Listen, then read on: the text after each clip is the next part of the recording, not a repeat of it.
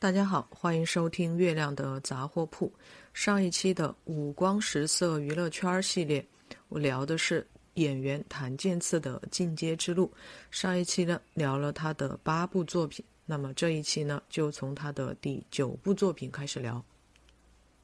九无心法师第三部饰演妖猴，cut 版约八分钟，不知道这是不是完整版。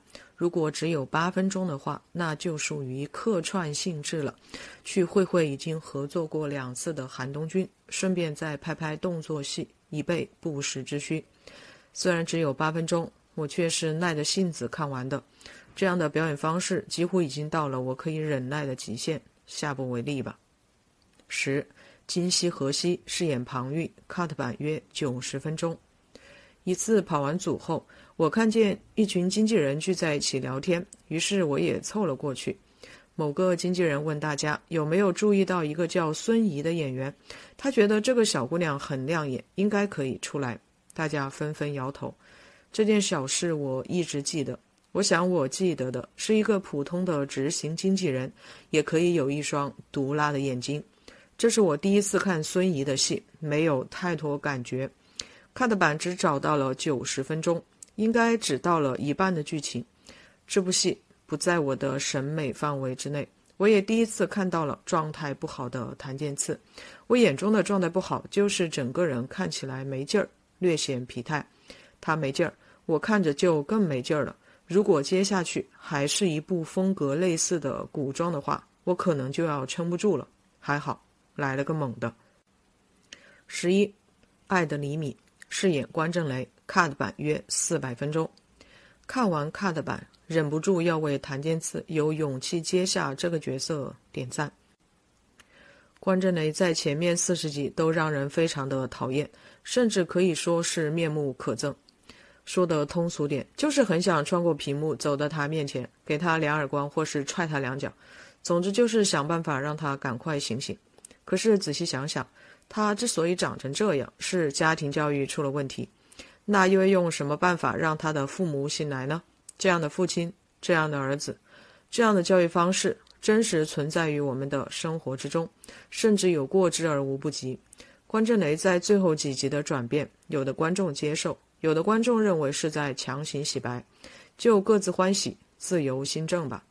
我想，谭健次在拿到剧本时，一定很难认同这个人物，但演员不能把这种不认同带进角色。演员需要充分理解角色，那么该如何解决这个问题呢？我之前写过一个小短片儿，一个演员看完剧本后非常生气，怎么会有这样的父母？真是太过分了！我有点惊讶，我说这样的父母就曾经在我的身边，他也很惊讶，说长这么大从没见过。转念一想，又觉得很有意思。我想他困惑的是这个世界上是否真的有这样的人吧。真的有这样的人吗？这个问题很好回答，去看看社会新闻，去和身边的人聊一聊就知道了。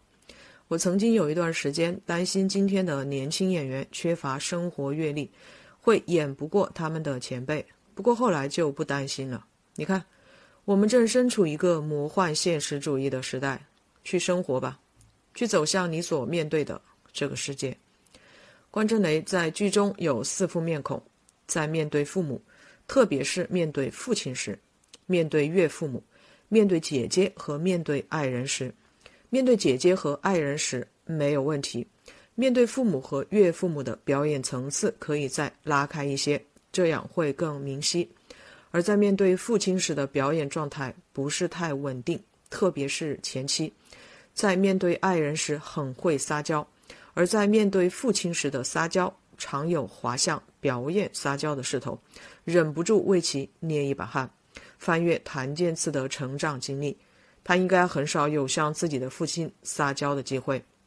表演最大的悖论就是演员要在虚构的假想的场景中去表演真实的生活，所以必须先行建构真实的情境，让表演的世界像自己生活的世界一样真实，甚至让自己诞生于情境之中。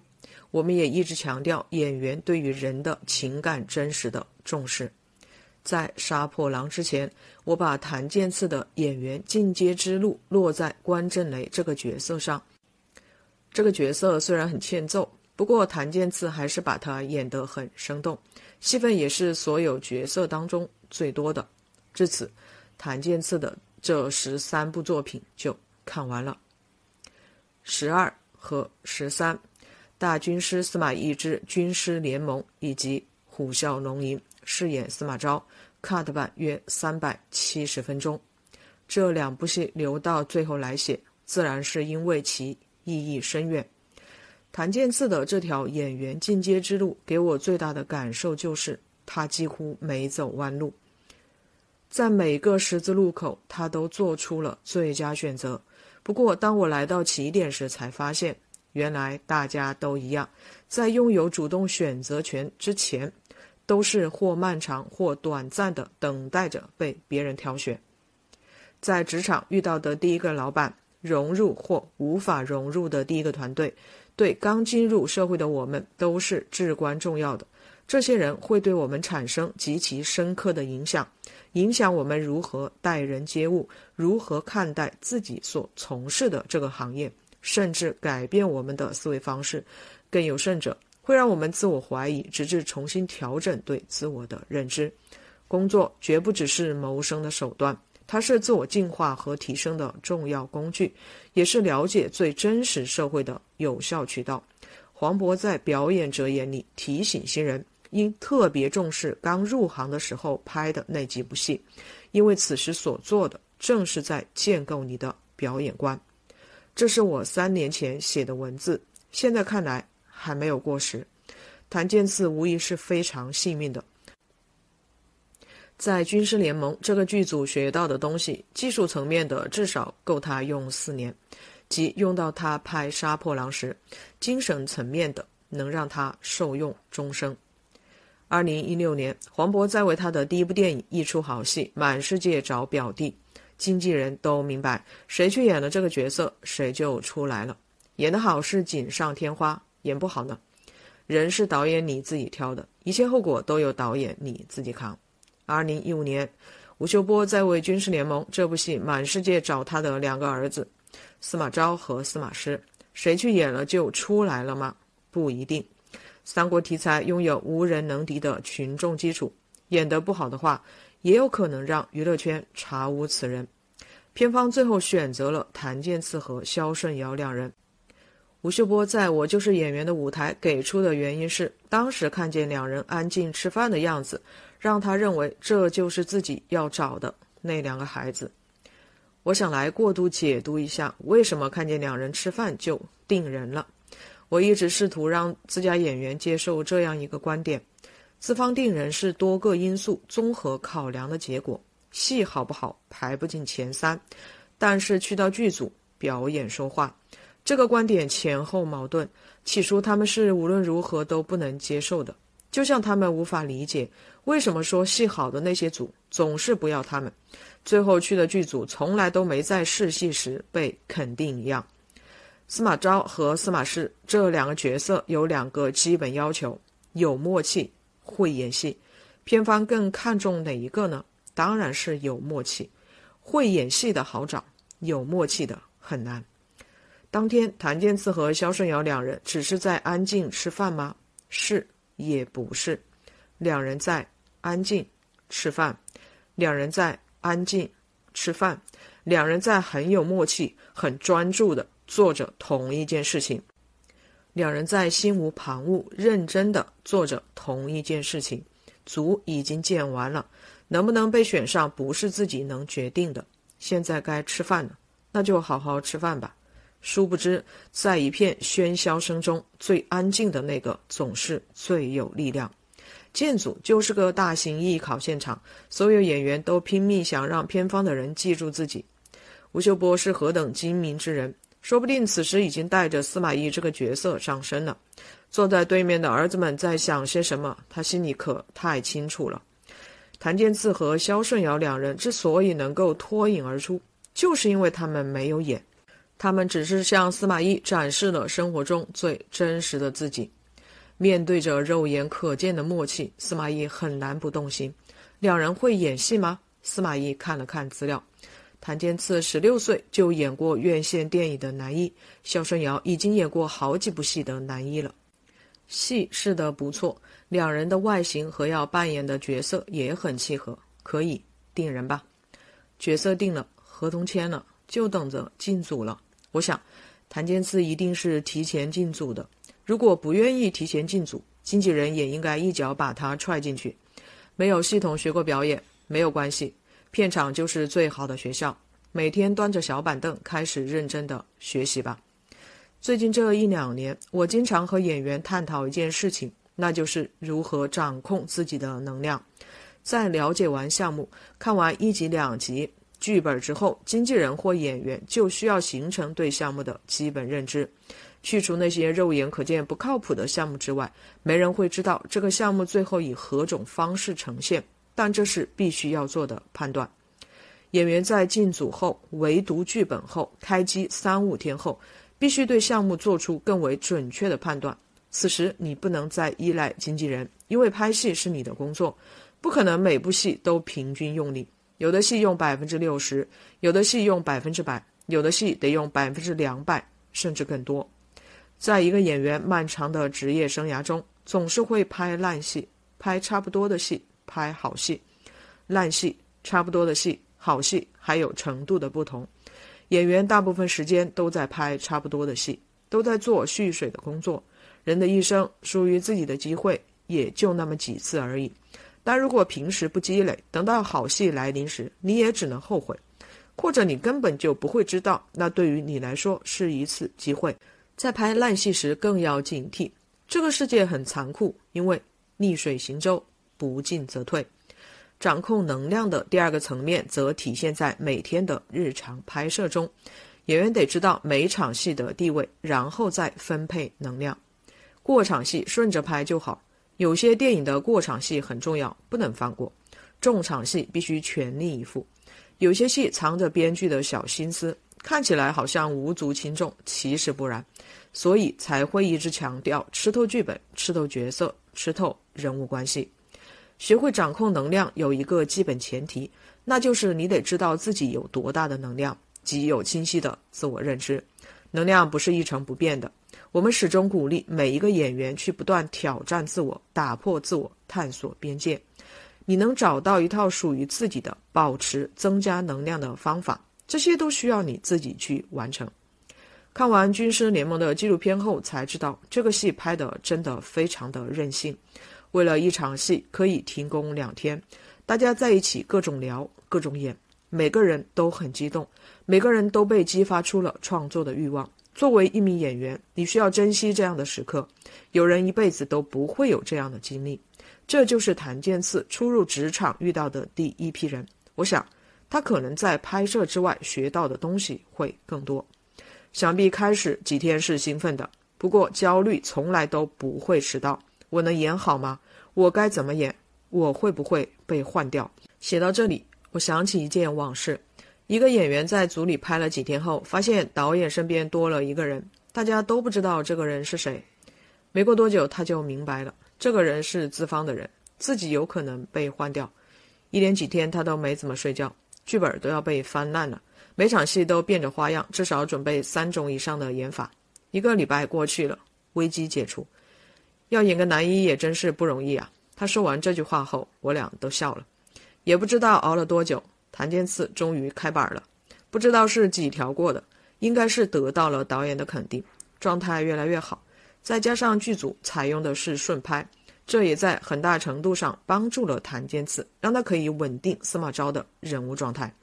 从点到线，从线到面，从一面到两面，从两面到三面，从三面到立体。谭健次正在一点一点夯实自己的基础，但仅靠这种方式的自我成长太慢了，怎么办？不要闷着头自己琢磨，开口就行。上的可是大师课，浪费机会就相当于暴殄天物。军师联盟是中年男演员的角斗场，随便点开一集都深感欣慰。我们男演员的家底儿还是很厚的，相比之下，女演员就要逊色一些。不过前辈愿不愿意提携你是件很违心的事情，合上眼缘了就多说几句。前辈说话都是言简意赅的，没有那么多废话。但每个字都可以雷霆万钧。当我看完这三百七十分钟的 cut 版之后，有些惊讶，司马昭这个角色超出了我的预期。从剧作上来讲，司马懿的三个儿子象征着他性格中的三个切面，人物的核心品质已经提炼了出来，但不能只表演人物状态。阴视狼顾的影视化处理给我留下了非常深刻的印象。第一次的那个回头，那个眼神，想必谭健次对着镜子练习了很多遍吧。当司马昭终于可以直视父亲的眼神，不再躲避时，司马家族也完成了最后的交接。谭健次正式推开了表演世界的大门，随即交上了一份堪称惊艳的答卷。四年后的二零二零年，他拿下了《杀破狼》的男一号。在写这最后的段落之前，有必要岔开一笔。对于 MIC 男团，只是略有耳闻，没有做过深入的了解。这似乎是一个生不逢时的故事。我不想用遗憾、唏嘘这样的词语，他们太轻飘飘了。说的严重一点，这样的词语没有尊重这五个年轻人。那些痛苦、非议、喜悦、感动，都曾经在他们的心里真实的翻滚过。前述种种，都烙印在了他们的生命里。当你还在争论、感伤那些纷纷扰扰的过往时，时间已经来到了二零二一年。一八六零年，法国经济学家克莱门·尤格拉提出了一种观点，他认为资本主义经济发展的每次周期波动均为十年左右，即经济运行变化遵循衰退、低潮、回升、高潮这几个阶段。一九二六年，俄国经济学家康德拉基耶夫提出了一种为期五十到六十年的经济周期理论。如果把经济周期放进自己所处的时代，那么悲观的人会不自觉地看向康德拉基耶夫周期。如果我终其一生都处在整个时代的衰退低潮期，那无论怎么努力也没有意义。乐观的人会偏向于尤格拉周期，十年一轮回。这不就是这个时代今天的样子吗？在《时间的悖论》这本书里。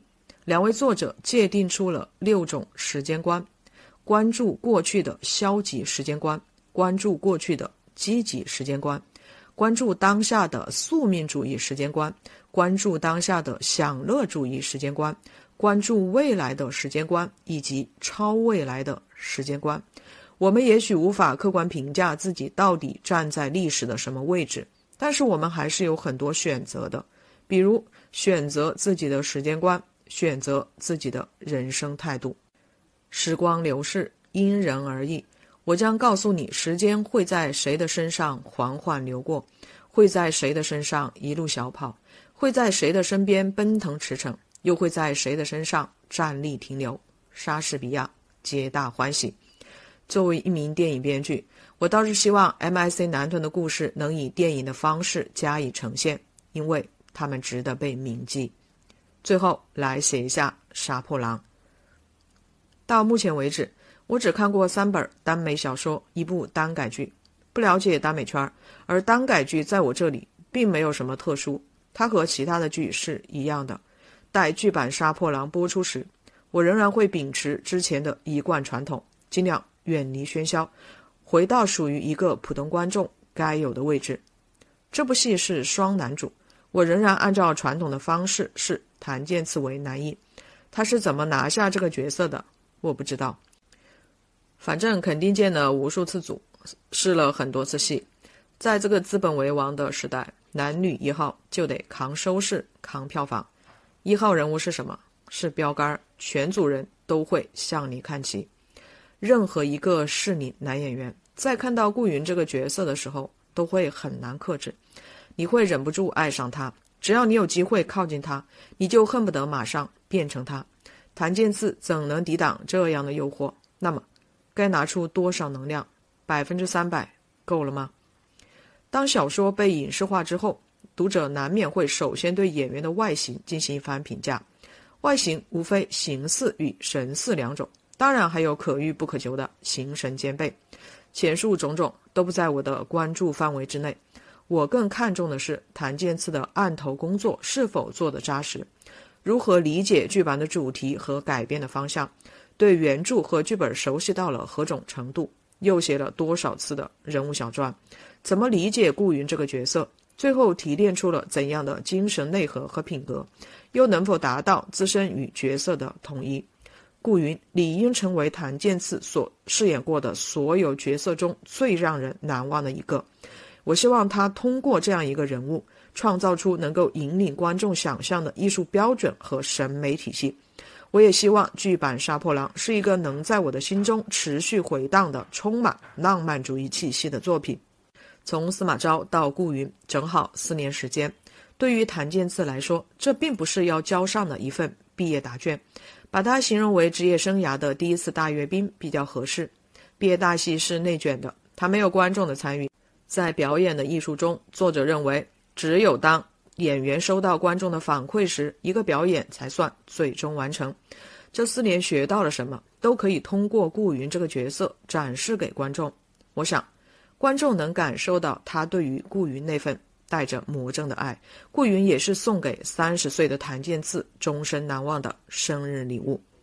影视作品不能选择观众。因此，不能要求观众做到书剧分离，不能要求观众能理智的分清角色和演员，不能要求观众分清哪里是剧本的设置，哪里是在设置下的演绎。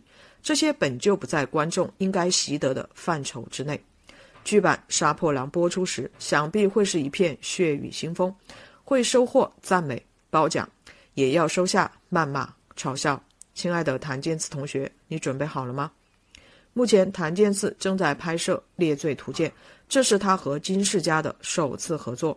金世佳是一个理论知识丰富、个性鲜明，但是在表演层面颇具争议的演员。我很好奇两人会擦出怎样的火花。two 谭健次，在我眼里，你是一个学习能力强、极有悟性之人。作为演员，你的专注力、想象力、控制力以及超强的感受力，会让你走得更远。这六年职业生涯之路是一步一个脚印踩出来的，未来请继续，之后可以尝试拍一些类型片，如犯罪、悬疑、刑侦等。网剧也在开发探索一些新的类型，可以去尝试。和爱优腾芒等网络平台建立良好的合作关系，但不能排斥红色、军旅等主旋律题材的电视剧。如果再拍古装，可以考虑有打戏的。这么好的舞蹈功底，不用实属可惜。这两年出了很多现实主义题材的佳作，希望能看到你的名字。努努力，争取再拍一两部马伯庸的作品。历史证据因为各种各样的原因，要等上些年头才会出精品，这个不必强求。如果有合适的机会，可以尝试和文艺片导演合作。深知你渴望舞台，相信你能分配好时间和精力，处理好演员和歌手。偶像二者的关系，继续开发肢体，训练声音，强大内心。如果没有时间阅读的话，就多看片儿，多看一些访谈类的节目。现在综艺真人秀节目繁多，如果有你特别喜欢的，也可以去参加。期待你在三十六岁之前捧起人生第一座有分量的奖杯。虽然红了之后可能会战战兢兢，如履薄冰，但还是希望你能红。回看谭健次的这条演员进阶之路，我感受更多的是如何面对机会、面对选择。写到最后，我忽然有点难过。我想穿越到二零零七年，告诉某位演员不要任性，不要任性，跟着老师进组拍戏吧。我想穿越到二零零八年，告诉某位演员今天不要出去玩，等会儿导演会来选人，只要你坐在教室，就会被选走。我想穿越到二零一二年，告诉某位演员，不要再昏天黑地的玩游戏了，去跑组，去跑组。我想穿越到二零一六年，告诉某位演员，再等一等，等两天我们都中意的那个剧组就会发来消息。我想穿越到二零一五年，告诉某位演员，不要害怕，跟着我去见导演，去试戏。回到二零一五年，我也看到了自己。那天，我遇到了和我一样正在跑组的谭健次，我俩站在一个十字路口。你也去飘 home 吗？他点点头。我也是。你是经纪人吗？我点点头。哎，我看一下你家演员资料吧。哎呀，没你长得好看。我笑着对他说：“对了，你唱歌跳舞怎么样？有个剧组正在找演员呢。”我可以啊，我去年刚发了个人单曲，是吗？这么厉害，要不先唱给我听听？好啊，好啊。于是他唱了起来。听着谭健次的歌声，我眼中的北京好像没有那么阴暗了。